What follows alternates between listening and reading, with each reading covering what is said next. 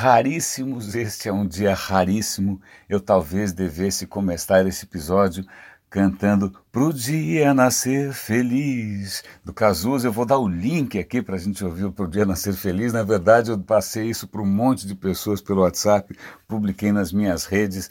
Eu acho que a versão ao vivo do Cazuza cantando Pro Dia Nascer Feliz é realmente é o que a gente merece nesse momento em que, que, que finalmente a gente consegue levar o lixo para o lixo, a gente consegue se livrar dessas coisas que estavam aí envenenando a nossa vida cívica. Então, bom, eu vou, vou tentar não, não me fixar demais nesse momento histórico. Ontem mesmo eu já estava assim com a minha crença, com meu otimismo bastante capenga, bastante, estava, manquitolando, porque eu falei, meu Deus do céu, isso vai acabar em pizza, mas vocês têm que entender que eu nasci em 64 e o que eu mais vi até hoje foi pizza. Então você tende a acreditar que o nosso destino é esse, mas felizmente a gente está mostrando para o mundo, para o mundo, para o mundo, que é possível sim, mesmo em condições longe das ideais, a gente ter instituições funcionando. Na verdade, nesse ponto a gente está melhor que Estados Unidos, a gente está melhor que inúmeros países que estão convivendo aí com figuras absolutamente deploráveis e estão paralisados de maneira institucional. Então eu vou vamos parar por aqui porque é, vou, até acho que vai ser um episódio mais curto para vocês poderem comemorar, ouvirem o Cazuza e saírem cantando e dançando por aí. Quem não tem nada para comemorar é o nosso amigo Mark Zuckerberg. Eu tenho três artigos para comentar. Um deles em que ontem né, o próprio Facebook assumiu que o número de pessoas cujos dados foram sugados, né, foram aspirados pelo Cambridge Analytica não seria né, limitado a 50 milhões, né, mas a 87 milhões. Então o buraco é muito mais embaixo. Pior do que isso, agora o Mark Zuckerberg descobriu que uma funcionalidade do Facebook, que é permitir que você encontre uma pessoa a partir do seu e-mail ou telefone, pode ter permitido que todos, ou praticamente todos os usuários do Facebook tenham seus os perfis explorados é, por hackers. Então, é, mu falo, é muito provável que todos nós, é, tem, sem perceber, tenhamos sido visitados por hackers que teriam sugado os nossos dados também. Agora, convenhamos, de 50 milhões para 87 milhões para 2 bilhões de pessoas, convenhamos que o buraco é mais embaixo mesmo, né? quase um buraco negro nesse caso. E buraco negro para buraco negro, eu vou dar o link aqui para uma reportagem que sugere a solução Big Bang, que a solução é o seguinte, o cara sugere que o Mark Zuckerberg renuncie.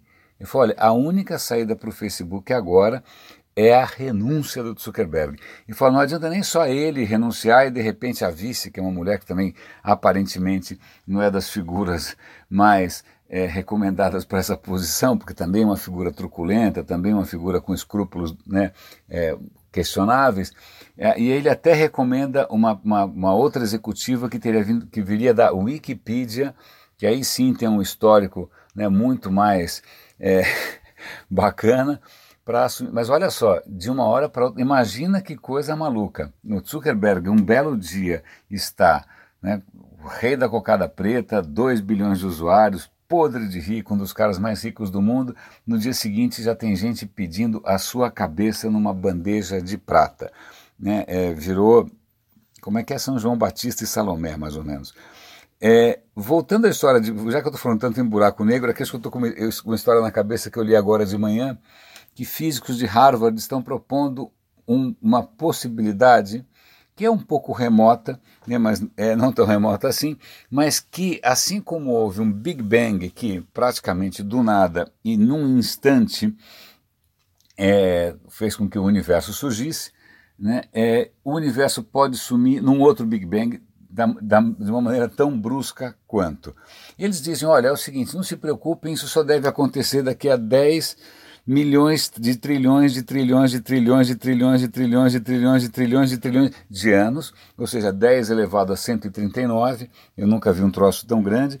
É, mas o que eles dizem é o seguinte: essa partícula que foi recentemente descoberta, que é o Higgs boson, que em princípio concede massa as outras partículas elementares, ela pode ficar instável e caso uma partícula, um Higgs boson, fique instável demais, ele pode fazer com que o universo inteiro colapse. Isso, em princípio, poderia já estar acontecendo em algum rincão do universo, perto de algum buraco negro. Buracos negros conseguem fazer miséria em redor deles, as leis da física ficam meio esquisitas. Então, isso já poderia estar começando agora em algum lugar do universo, mas eles acham que isso, né, muito provavelmente, vai acontecer daqui a um, um tempo praticamente inimaginável. Né? Mas é muito curioso porque acho que isso já aconteceu, pelo menos por Mark Zuckerberg.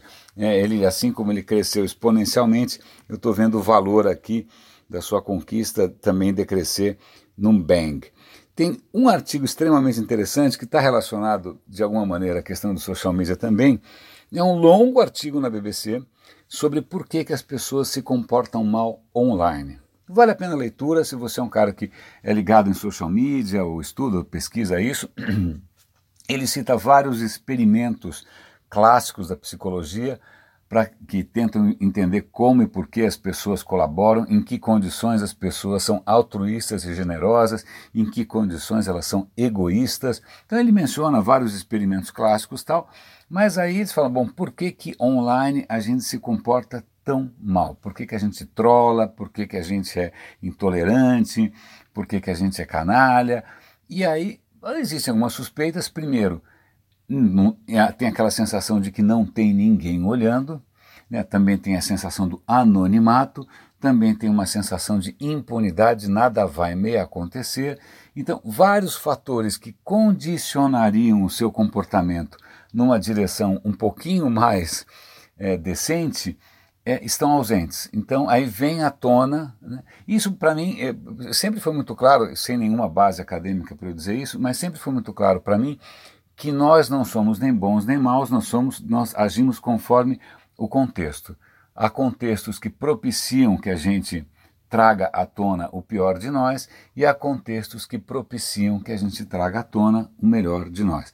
Tanto que há 20 anos eu venho dizendo é, e venho esquecendo de desligar a notificação também, eu venho dizendo que um dos meus melhores, maiores desafios é como trazer à tona o melhor das pessoas. Trazer o pior é fácil, né? a gente vê o que o Facebook é capaz de fazer. E aí o artigo cita uma série de experimentos, é, já agora no ambiente virtual, de como introduzir pequenos fatores que talvez façam com que as pessoas pensem duas vezes antes de serem sacanas.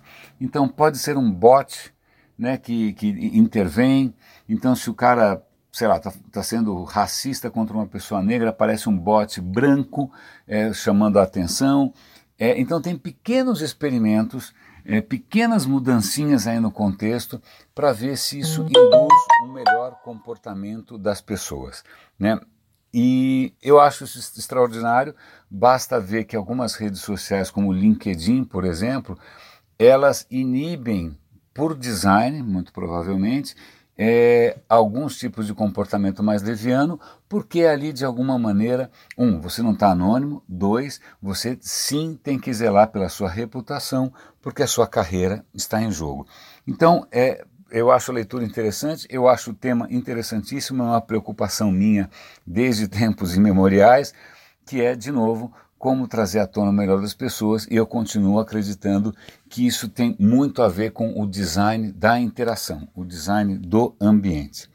Quem mais que tem alguma coisa aqui? Ah, eu estava falando de lixo, né? não só a respeito de condenados da Lava Jato, mas porque ontem eu fiz um, um, um, uma das notícias que eu comentei foi justamente sobre o Líbano, Beirute, lidando com um problema simplesmente colossal de lixo. Eles tiveram um problema com aterro, não conseguiram resolver, o lixo não para de vir, a coisa cresce hiper exponencialmente, os caras estão tão atolados em lixo.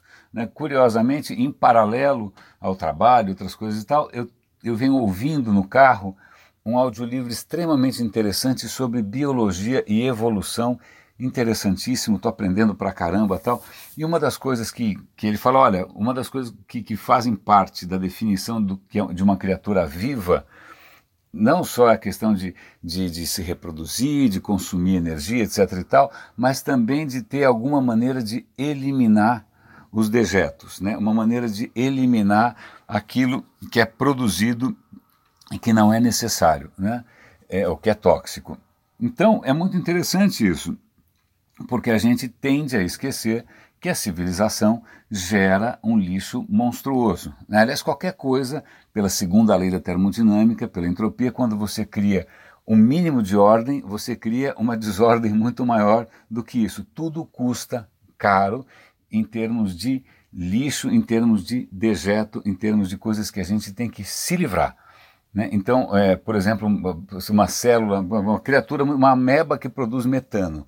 Para cada grama de matéria de células que ela produz, ela produz 40 vezes mais dejetos.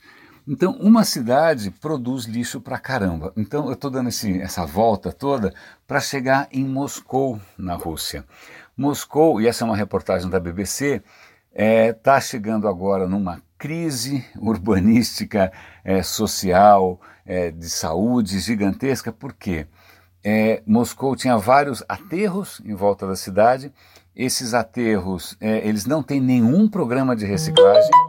É, a, puxa, desculpa pela, pela notificação, gente. É, é, o pessoal acho que agradecendo o vídeo do Cazuza. É, a Rússia não tem programa de reciclagem. Moscou sozinha responde por 20% do lixo gerado na, na, na Rússia. E ela era cercada por aterros. Esses aterros obviamente estão causando problemas ambientais e de saúde, a população está espanando, está surtando e não existe um plano B.